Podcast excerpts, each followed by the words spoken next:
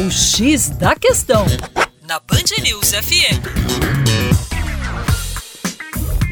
Olá, ouvinte Band News, como vai? Tudo bem? Com você, o Juninho Lopes, do coletivo, você já sabe, Terra Negra.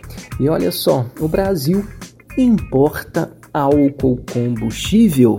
Interessante isso, né? O Brasil é também um grande produtor e, no nosso caso, a produção do álcool combustível vem da cana-de-açúcar.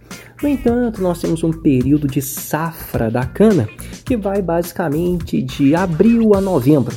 Durante esse período da safra da cana, a produção de etanol de álcool combustível aumenta de forma significativa.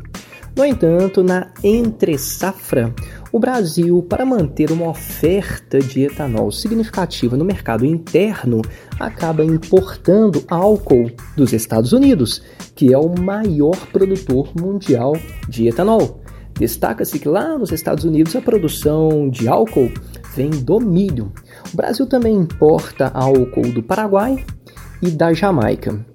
Interessante que este álcool que vem dos Estados Unidos entra sobretudo no Nordeste brasileiro, em função de uma proximidade física entre Estados Unidos e o Nordeste brasileiro é, o álcool americano acaba abastecendo os postos no Nordeste. Portanto, muita gente lá do Nordeste abastece o carro com etanol sem saber que a matéria-prima, nesse caso, foi o milho. Né? Aqui no Centro-Sul, a gente tem também a chegada de etanol proveniente do milho, no entanto, a maior oferta, indiscutivelmente, né, é do álcool da cana-de-açúcar. Até mesmo porque o Centro-Sul é o grande produtor de cana-de-açúcar hoje o estado de São Paulo é o maior estado em termos de produção. Inclusive, a maior parte das usinas sucroalcooleiras estão também em São Paulo. É isso aí. Para mais, acesse youtube.com/terra negra. Um grande abraço e até mais.